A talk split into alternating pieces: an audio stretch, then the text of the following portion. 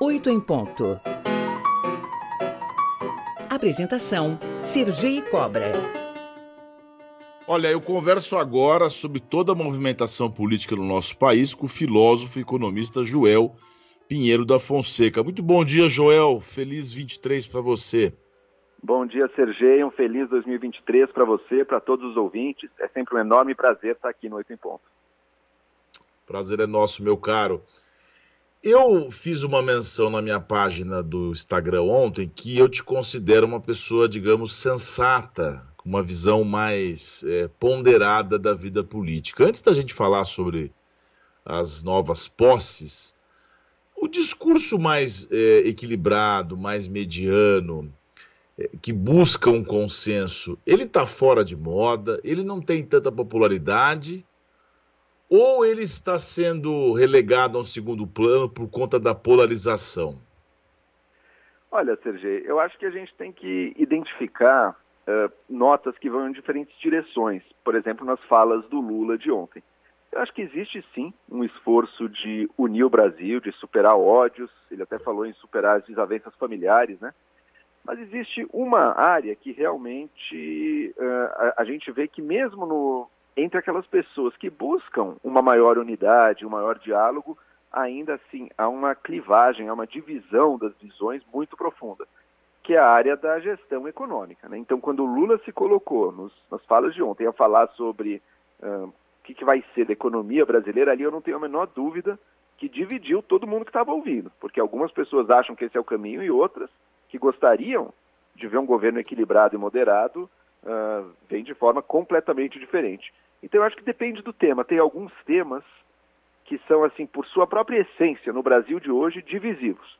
E tem outros no qual dá para a gente se aproximar muito, se a gente apenas clarear um pouco uh, as águas, o ar em que se dá essa discussão. Né? Eu acho que houve algum esforço, sim, de um discurso de conciliação, de um discurso nacional, até pela simbologia toda uh, do evento, mas que a gente ainda está, sem dúvida, numa sociedade muito polarizada e que alguns temas sim, simplesmente não se chega a um consenso ainda. Seriam esses exemplos a manutenção do Bolsa Família e a prorrogação dela pela medida provisória ou não? Olha, eu acho que nem tanto esse. Acho que esse, por exemplo, tenha um certo consenso. Se fosse o Bolsonaro vencendo, ele já tinha prometido também a manutenção desses 600 reais, né? Eu acho que há toda uma discussão aí sobre tornar mais eficiente esse programa, porque o, o governo Bolsonaro desenhou muito mal esse auxílio, então você teve um incentivo enorme de que pessoas se registrassem, cada indivíduo como uma família diferente para ganhar o auxílio, isso acabou multiplicando aí o, o número de famílias com uma pessoa só, tem muitas melhoras a fazer, mas eu acho que a manutenção dele ia ter que ser feita. E a forma dessa manutenção, quer dizer, o, tanto o Bolsonaro, que ao longo dos últimos anos, sempre que precisou, passou uma PEC para poder gastar acima do teto, quanto o Lula, que também fez isso agora na transição, acho que procuraria um jeito de manter uh, esse Bolsa Família uh, sem, sem ter que fazer cortes drásticos em outras áreas. Agora, uma coisa é inegável: essa PEC que foi passada, ela permite, ela dá ao governo uma liberdade de gastos muito, mas muito acima do que seria necessário só para garantir o, o, o, Bolsa Família, o aumento do salário mínimo e outras coisas essenciais. Então, o governo conseguiu, ao fazer isso, não tenho a menor dúvida que o governo uh, chamou para si todas as críticas e todas as preocupações legítimas que qualquer analista tem com, com a solvência das contas públicas brasileiras. Né? Porque talvez uma PEC fosse necessária para esse primeiro ano. Que bom que ela se restringiu a um ano. Mas nesse valor não era necessário. A nomeação de Simone Tebet para o planejamento, junto, é, dividido a pasta de economia, que antes era o super-ministro, né, o posto Ipiranga, uhum. agora está dissolvido o Haddad na Fazenda.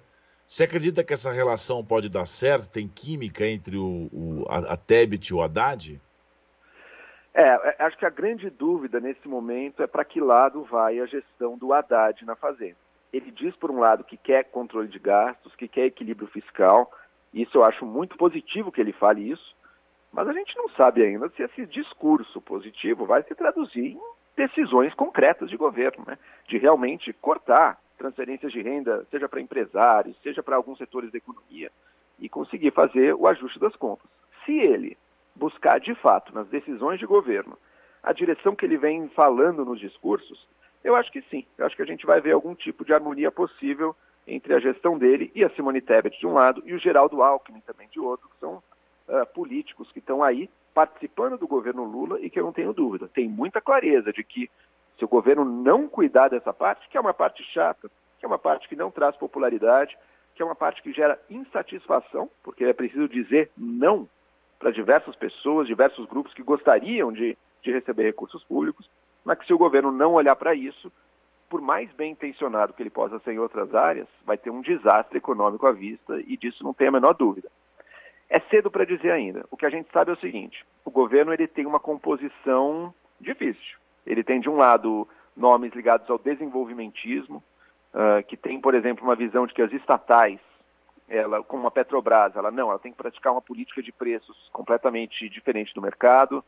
A gente tem uma visão que os bancos de desenvolvimento e os bancos públicos, eles têm que praticar também uma política de juros, uma política de empréstimos para levar adiante como protagonistas do, do desenvolvimento nacional. É uma visão que pode, já deu no passado muito errado e poderia e pode dar muito errado de novo.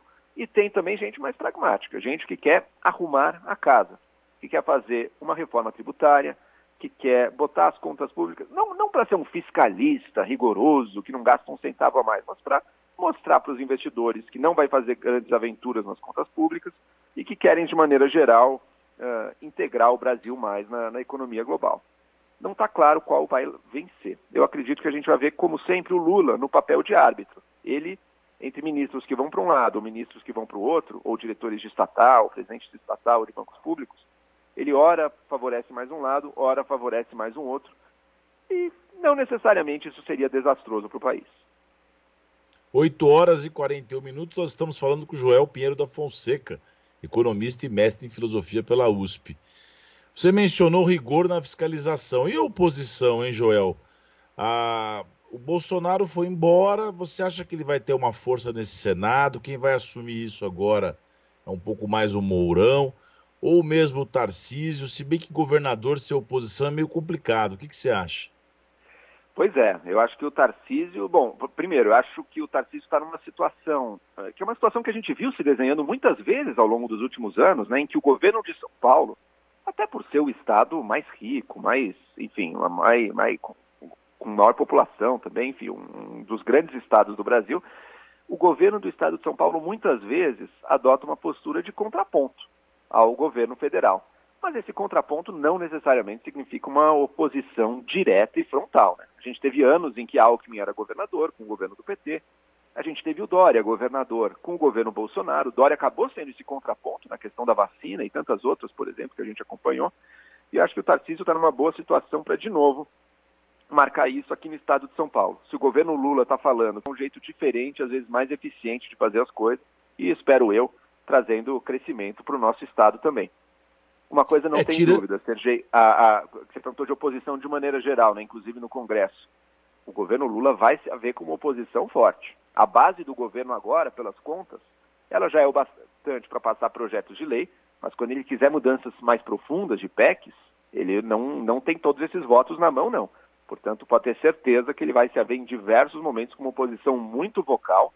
Afinal de contas, o bolsonarismo não conseguiu eleger Bolsonaro, acho que por todos os desastres que ele trouxe. Mas o bolsonarismo elegeu muitos deputados e senadores que continuam ali, continuam com as suas visões, continuam com o seu eleitorado e não vão e, e não vão votar com o governo a troco de nada.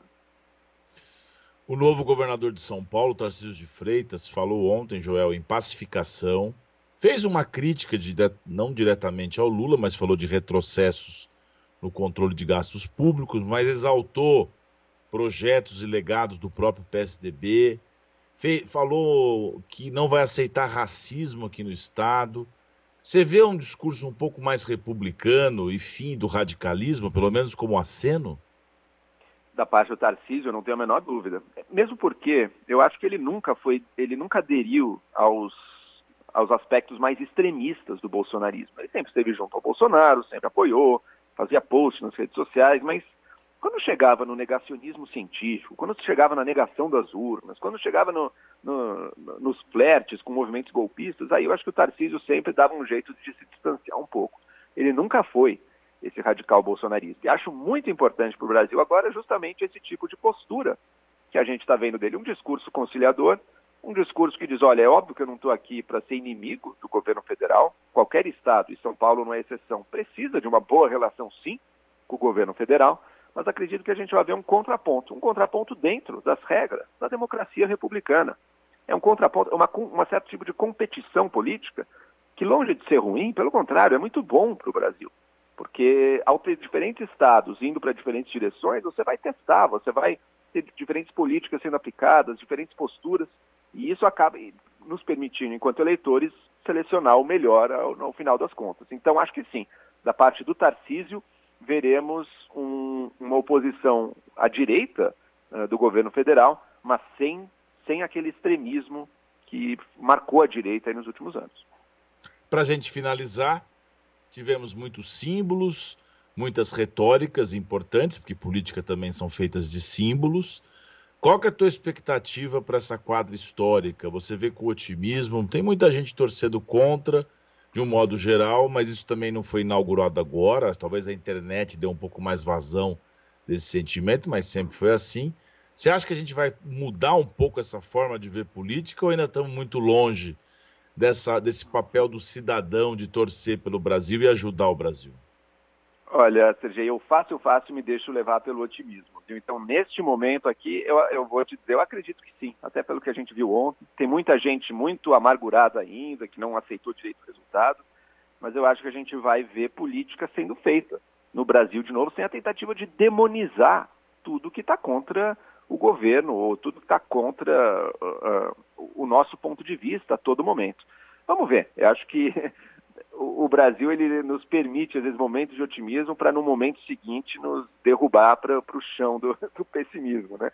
Vamos ver como é que vai se desenvolver. Mas, neste momento, eu acredito até pela natureza da nossa população, porque a população brasileira, a nossa cultura brasileira, é uma cultura que valoriza muito mais uh, a união e as boas relações do que o, o racha ideológico, né? do que a guerra ideológica. Então, eu acho até que por um movimento da nossa cultura que se cansou um pouco do que foram esses quatro anos, pela postura dos governantes, seja do Lula, seja do Tarcísio, seja de outros governadores, eu acredito que vai baixar um pouco a temperatura. E, e baixar a temperatura nesse momento é muito importante para o nosso país.